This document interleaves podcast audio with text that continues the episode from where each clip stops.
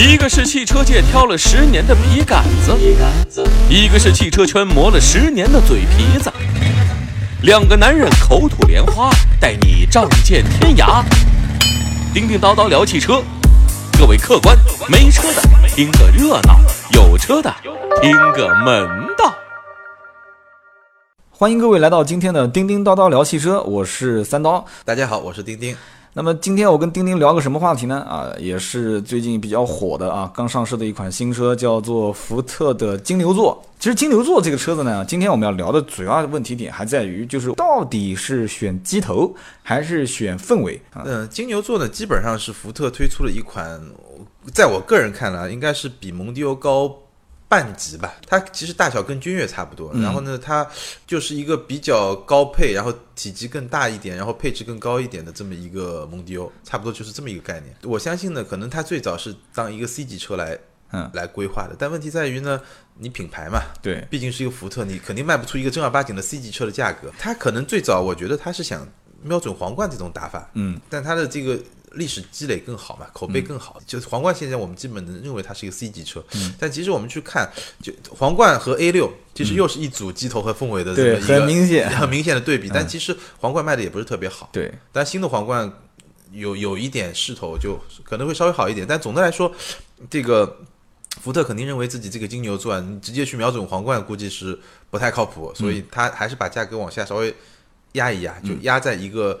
像 B 加或者 C 减这么一个概念的级别上，就是说白了，连丰田皇冠这样的老资历的人，对，去打奥迪 A 六也没打动，也没打动。呃，现在你让我金牛座上来，我算了，我还是省省吧，我就去退半步，我退半步。我觉得他可能会抢一些高端的帕萨特，然后抢一些。低端低端的 A 四，比如说三幺六啊，或者宝马低一点的三二零啊，这么一个概念。但是平心来讲的话，你说真的金牛座能抢得到这些车主的腰包里面的钱吗？我倒觉得说，从我个人来讲的话啊，这里面就要分析两个问题。第一，机头它有机头的优势，对吧？但是它有优势，一定有劣势。对，所以我们今天就先聊一聊关于这个机头的优势和劣势在哪里。对，就顺便聊一聊氛围的优势和劣势在。那肯定要聊嘛？氛围的优势跟劣势，就大家一听就清楚了。就到底是金牛座适合哪些人，哪些人根本就不适合这个金牛座。所以我们先聊鸡头啊，鸡头，机头的话就不用讲了。今天聊金牛座，金牛座。金牛座最突出的，能让大家认为是鸡头的那一款，肯定就是要不就是两点七的那个顶配，要不就是二点零 T 顶配的那一款，三十万不到，二十八万多的那一款车。对，那个车我不知道丁丁有没有去看过，非常简单的看过这个车。我觉得它最大的优势呢，其实是两个。嗯，第一个空间大。嗯，这是一个五米的车。对，五米什么概念？就是 A 六的概念嘛。对，A 六 L 的概念嘛。五零三五 A 六 L，我到现在能记得，它是这个车是四米九九九。对，所以基本上。就是这么一个概念。首先，它车大，它比 A 四肯定要大，对吧？这个机头比凤尾要大。第二，就它配置真是超级高啊！A 四才多大？A 四才四米七，差三十公分呢。它的配置高到什么程度？你能大概讲一讲吗？我随便这个，我就说二点零的那款高配，我随便看了一下，它十九英寸的轮毂，无钥匙启动，全景天窗，方向盘的换挡，LED 大灯，全液晶仪表盘。然后有后排的电动座椅，然后有索尼的十四个喇叭的音箱，嗯，还有自动泊车功能啊，GPS，就你能想得到的，在这个级别里面有的功能，基本上都有了。啊，我觉得很一般啊，反正就是你电子配备，按我讲，现在都不值钱啊，现在这些东西，但是看起来很炫，对，看起来很炫，看起来很炫，就是这个配置表，你会这样觉得，哇，该有的都有了。我感觉上比 A 六也不算差了吧？对我的感觉是，就像君越吧，君越其实做的特别特别强的一点就是内饰的氛围，坐在里面还是有还是有高档感。我一直讲通用是搞装修的嘛，其实君越也是一个机头嘛，嗯，就是一个很典型的机头，也是配置非常卖了很多年的机头，卖了很多年的机头。然后君越，我觉得有一点很像君越那个音响啊，就它顶配版用的是 BOSS 的音响，对我记得好像是十个还是十一个喇叭，反正跟这个有一拼。但总的来说，我觉得这些机头的一个明显的特质就是，首先肯定比同等价位的这些凤尾要大。其次，比同等价位的这个凤尾啊，配置要高很多。对，但是呢，我觉得啊，就机头也有个最大的问题点是什么呢？就是机头正因为它什么都想加，什么都想配，我觉得会有点像什么呢？就有点像妈妈的爱，什么个概念呢？就是妈妈认为我给你吃这个也是对你有营养的，给你吃那个也是对你有好处的，这个长个子，那个长肉。但是你看那个小朋友，他都不愿意吃啊。对吧？直摇头啊！我对你这么好，妈妈讲我对你这么好，你还真是你没良心的，就不是他想要的。对啊，你认为你是鸡头，但在我眼里，你就是个鸡屁股。你你能理解我的意思吧？理解。再换句话讲，就是说，你比方说像福特金牛座啊，顶配，但我说这个可能很多人不同意了。你后排座椅的那么多按钮啊，比方说四驱空调啊，什么后排调前排座椅啊，什么后排调导航系统啦，反正就什么都能按，什么功能都能实现，有什么用啊？你商务接待，你觉得真的会有一个人是坐在后排看到了这个车子的扶手上面一拉下来，哇，这么多按钮，哇，这个车好高档啊！他会产生这样的一个评价吗？他只会从机场走出来，看到你开了一辆福特的车过来接我。所以三刀的意思就是说，OK，这些东西都很好啊，这些配置如果放在一个五系、一个 A 六上，那就逆天了。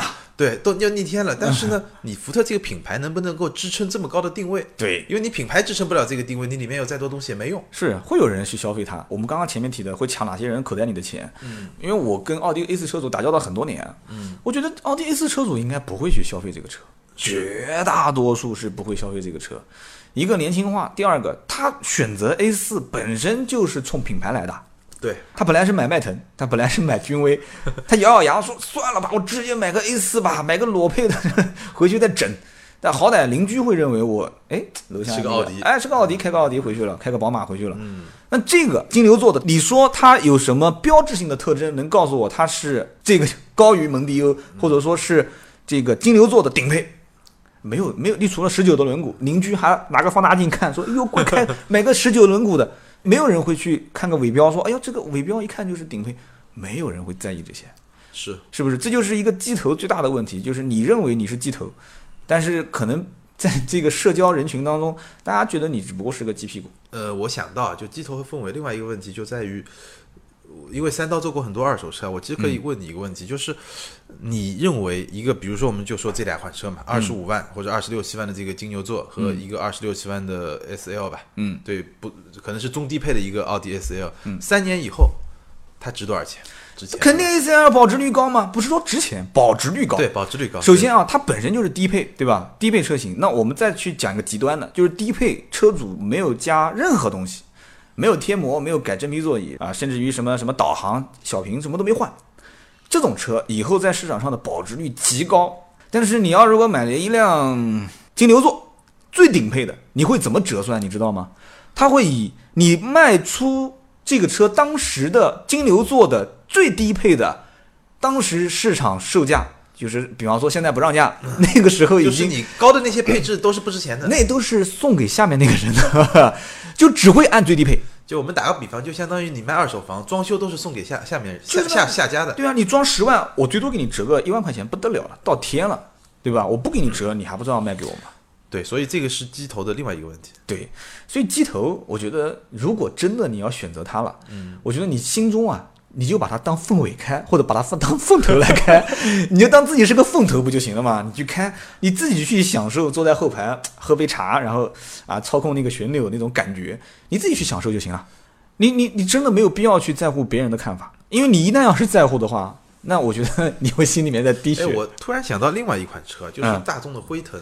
哎，辉腾也是一个很典型的鸡头，而且这个鸡头是直接就是跟 A 八干的那个鸡头啊。辉腾，大家都会讲一个笑话，说那个辉腾开个十二缸的，然后说后面有一个人要追尾，对吧？开个车啊不敢追尾，旁边那辆帕萨特追了一辆宝马五系，然后下车的时候还讲，哎呦你我实在不好意思，你追你便宜吗？对吧？我追旁边那个宝马太贵了。你看过十二缸的帕萨特没有？是吧？这个段子很多人都知道。是其实真正辉腾有几个人买十二缸啊？是，大多数的人买辉腾都是买那个最低配的，四点二的都很少有人买。然后呢，他为什么会买最低配？最装逼的人就是买辉腾的，不知道你能不能理解？说不对啊、应该是最低调的人才买辉腾，是不是？辉腾这些人开车上路，他是希望别人一定要认出，哎呦贵，这是开个辉腾的嘛，一看就是大老板。就是辉腾，它已经成为一个很特殊、很特殊的一个符号了。就是是就是他一定要开出去，让别人知道说我是开辉腾的。但是呢，你要知道，辉腾当时最低配的那款车，打完折之后也就在五十万上下，就他呢不想让大家一眼就看出来，对想让人家呢仔细的，这就是装逼的另外一个境界了嘛。对，就是不要大金链子、大金表，对吧？就而且你知道这个辉腾在全球卖最好的地方是哪儿？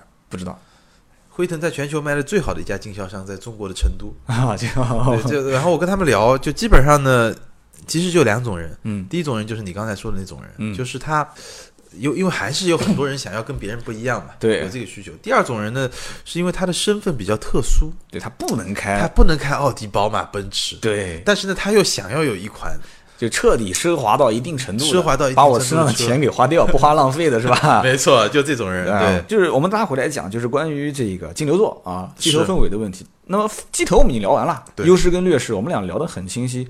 那么凤尾呢？呃，氛围，我觉得就氛围，我们在这个案例里优势跟劣势，其实我们讲的就是就是比如说宝马三系啊、奥迪 S L 啊，像像像这几款车嘛。嗯。那首先它的优势，其实其实刚才说的鸡头的劣势就是它的优势嘛。对，品牌代表了你的一个社会身份嘛，这个是第一个是它的优势。第二个就是保值率高啊。嗯。第三个呢，我觉得当你在使用这款车的时候啊，凤尾看跟谁比了，就你的性价比其实还是可以的，尤其在中国。嗯。我观察到一个现象，就是比如说，因为我去欧洲比较多，你会发现，比如说迈腾和 A 四，嗯，在中国可能你动力系统都差不多的前提下，其实你会发现这两款车基本上差个六七万、七八万，嗯，就品牌的溢价是特别高的。对。然后在欧洲呢，可能就差个两三万，对，就品牌的溢价其实没有那么高，所以其实这个也是我们这个市场决定的，就是说在中国啊，凤尾它的价值，它的品牌的价值其实是太高了。太高了。就是它其实是一个无形的市场，对，就是老百姓对品牌相当于就像股票一样，它会有一个二级市场。是就老百姓在这个就为品牌买单的这个市场里面，其实再鸡头再鸡头，你只不过是鸡，对，你凤再怎么凤尾凤尾，它是个凤，这个可以这么理解是吧？所以现在这个凤跟鸡本身在市场上的这个分量就不一样，是可以这么理解。所以这个时候你再去谈鸡头跟凤尾在市场上去掂量它的分量的话，那就不在一个级别上了。没错。所以呢，那照你这么讲的话，那凤尾就是首选了，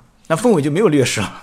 呃，应该也不能这么说，就是我刚才其实我们接着往上往下说嘛，就是说，比如说我们把欧洲市场作为一个参照系，你会发现欧洲人对欧洲人来说，宝马一系和高尔夫就是竞争对手，嗯，甚至跟 A 三也是竞争对手，嗯。那其实很现实的，就是说，对于某一些用户来说。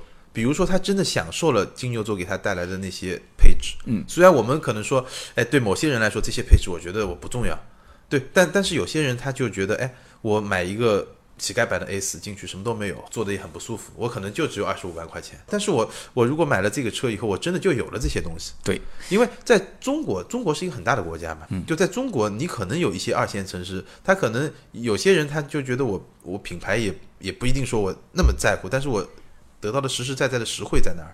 呃，我前段时间在看房子，我就觉得啊，其实车跟房有很多类似的地方。是，比方说金牛座像什么呢？金牛座相当于是非主城区的一套精装修的大平层。没错，就这对不对对，然后呢，比方说奥迪 A 四，就相当于是学区房里面的一个八四年、八五年的那个老的，然后毛坯的这种这种没错这，种房子，你得重新装修，自己装修。对，就是你们两个人想得到的是什么？你如果说你要想买学区房，为小孩以后上学多得一个名额，那你可能付出的就是面积更小，对对吧？车子变得更小，然后你的配置更低，对吧？对。然后你的里面装潢没装潢嘛，对吧？是你要如果说纯粹是改善型住房，没错，平层一百七、一百八，那你就不要选择在学区去买嘛，对，对吧？你到你到郊区去买，而且就同样道理，可能那个学区房涨得还是比郊区那个快，对吧？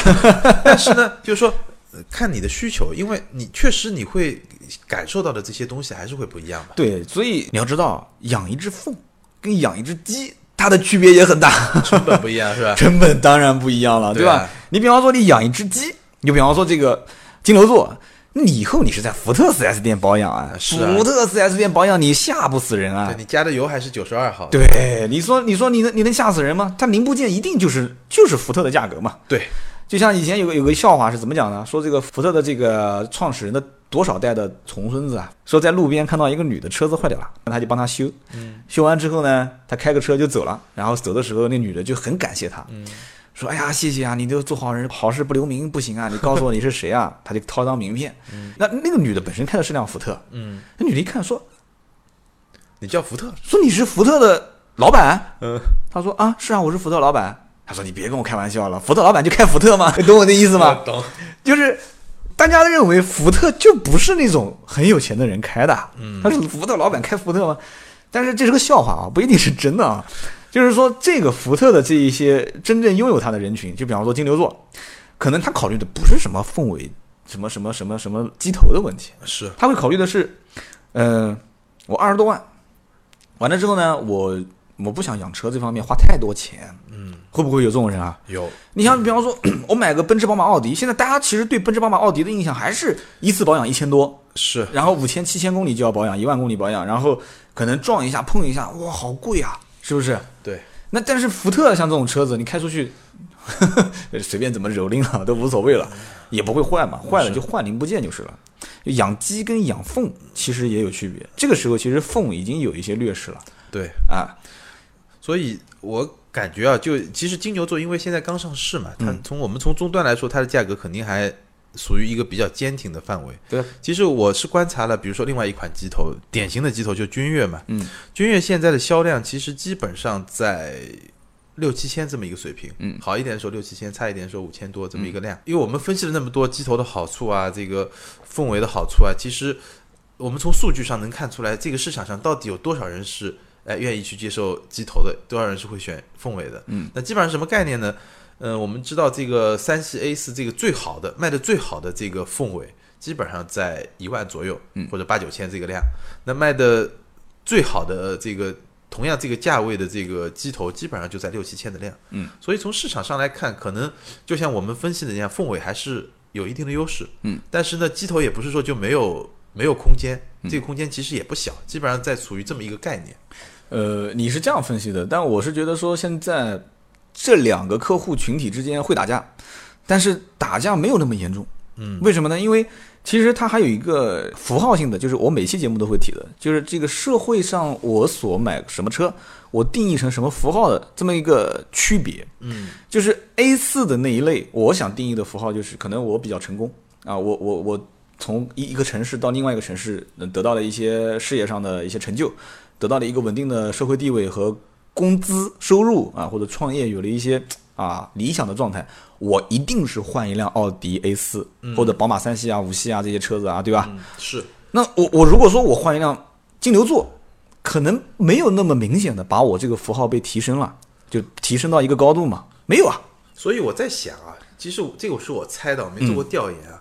我在想，比如说开金牛座啊，嗯，或者像开君越这种人，是不是他的普遍的年龄层也会更高一点？哎，这就是我们马上要讨论的问题点啊！我就先先说出来，我们继续往下聊啊。就是说，到底哪些人适合金牛座，或者我们再换句话讲，哪些人根本你就不适合金牛座，你就不要看这个车了。是，啊、你你先说说你的观点。我觉得就我顺着我刚才说啊，嗯，因为我觉得金牛座是一个怎么说呢？我们可以说它是一个特别实惠的车，嗯，对吧？从配置、从性价比、从包括它的这种形象来说呢，它又是一个怎么说呢？不是特那么高端的车，嗯，那其实有些消费者其实他是比较注重这些实惠的，嗯，那其中包括一个就我刚才说的，他的消费者的年龄可能会更高一点，对。这些人呢，他阅历很丰富了，对，对他来说，我也不需要一个一个奥迪、宝马来张扬。我。换句话说，我四十五岁、四四十岁的这个年龄，我再买辆 A 四也证明不了什么嘛。那些舒适的配置啊，那些方便的地方都享受到，不就可以了嘛？对，所以本身我印象没记错的话，金牛座好像就是陈道明代言的，所以我们也可以理解，福特他自己也很清楚，对吧？就用陈道明这么的一个形象，然后去告诉大家，就是年轻人你就不要再装了，就是这个车就是适合对，这个车这个绝对不是给八零后、八五后这些年轻人来准备的。对，就是可能我们再混个十年以后啊，奥迪、奔驰、宝马这些车我们也都开了一遍了以后，我觉得啊，我就干脆回归于乡野了，对，我就买一辆福特的金牛座开开。对，也许你可以给你父母、父亲干。嗯买个金牛座，只有比较适合他，就那个那个那个年纪的那种人。那么，那么也就是说，适合他的人群定下来以后，其实剩下来的一些不适合的人群，我们就非常明显了。对，就比方说年轻化的，就像我们之前讲的那个凯迪拉克的那一部分人群，肯定不是。然后又要 WiFi 呀，然后又要运动气息，又要挑战三系，要所以金牛座这个车子，我觉得 我们两人今天聊的啊，感觉也比较简单直接是啊。鸡头凤尾的这个问题，好像我们两个人观点也大多一致。对但是更多的一点就是，我我我我就问一下啊，我们两人年龄也有点差距，你会买吗？我应该不会。你不会买、啊？对对对对，对那我的问题你就不要问了。就更加不会。我就是属于那一帮比较激进的人群当中一个啊。嗯，的确也是。那这个车子看来销量只能是，但是话讲回来，真的到那个层面，四五十家里面都不止一两辆车了。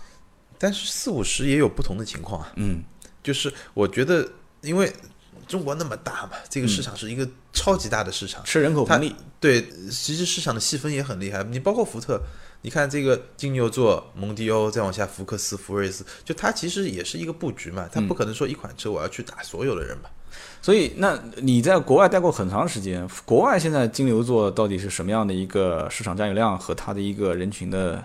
呃，它在美国其实是有这款车，对，呃，我倒没有特别去了解他们是一个什么样的人群，但这款车在美国是一款还不错的车，就是有有没有点类似于像满大街跑的，像什么蒙迪欧啊、福克斯啊这种？呃，那倒没有。其实，其实你到美国，你福特斯、福克斯也不是满大街跑。美国的汽车市场就特别有趣。美国市场上真正满大街跑的是什么？嗯，是皮卡。哦，皮卡，皮卡。你知道这个福特在美国卖皮卡的这个量？嗯。可能比如说一款 F 幺五零啊，这种就是特别顶级的皮卡，它它一个月的销量可能是它销量最好的那款轿车的两倍到三倍。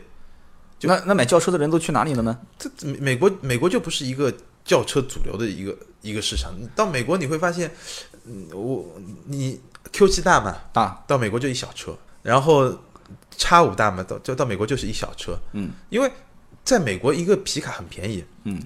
可能就是油更便宜是吧？呃，对，油更便宜，一个一个三万多美元、四万多美元起价的一个皮卡，大的巨大两排五座，然后后面一个巨大的巨大的箱子，嗯，所以可能那个是那我们上一期讲过日本的汽车文化，它跟日本可能是一个完全两个极端，完全两个极端。对我刚刚其实讲的意思是什么呢？倒不是说嗯有那么多的车在路上跑，而是指它的这种就是老百姓的日常家用是不是会配一辆像金牛座这种车？呃，我因为我印象中是在电影里面，还是包括我美国留学的一些朋友跟我聊过啊，就电影里面也看过，好像金牛座就是福特警官用的一些车，就是警察用的车。当然，我们听友听到以后，可以在这个在美国的朋友补充一下，对，给我们补充一下，因为我印象中之前因为美国的警车都要改装嘛，对吧？他去撞人家，叭叭叭前后然后自己的防护，就好像金牛座就是一个这样的车。所以刚刚我的理解就是，这个车有没有可能就是成为一种街车？那么在目前来讲的话，国内应该国内应该它不可能。我我觉得在美国也不可能成为街车，在 中国也不可能。但你刚才说的，其实我们聊金牛座的时候聊了它很多配置的东西。你刚才说的，他说成为警车，我觉得倒是有可能。嗯，因为你看它二点七涡轮增压那款，其实动力是相当给力的。嗯，呃，对，三百多马力的这么一个一款一款车，其实相当给力的。数字这个东西啊，我再给你讲一个。我从事汽车销售很多年，我觉得中国人比较保守。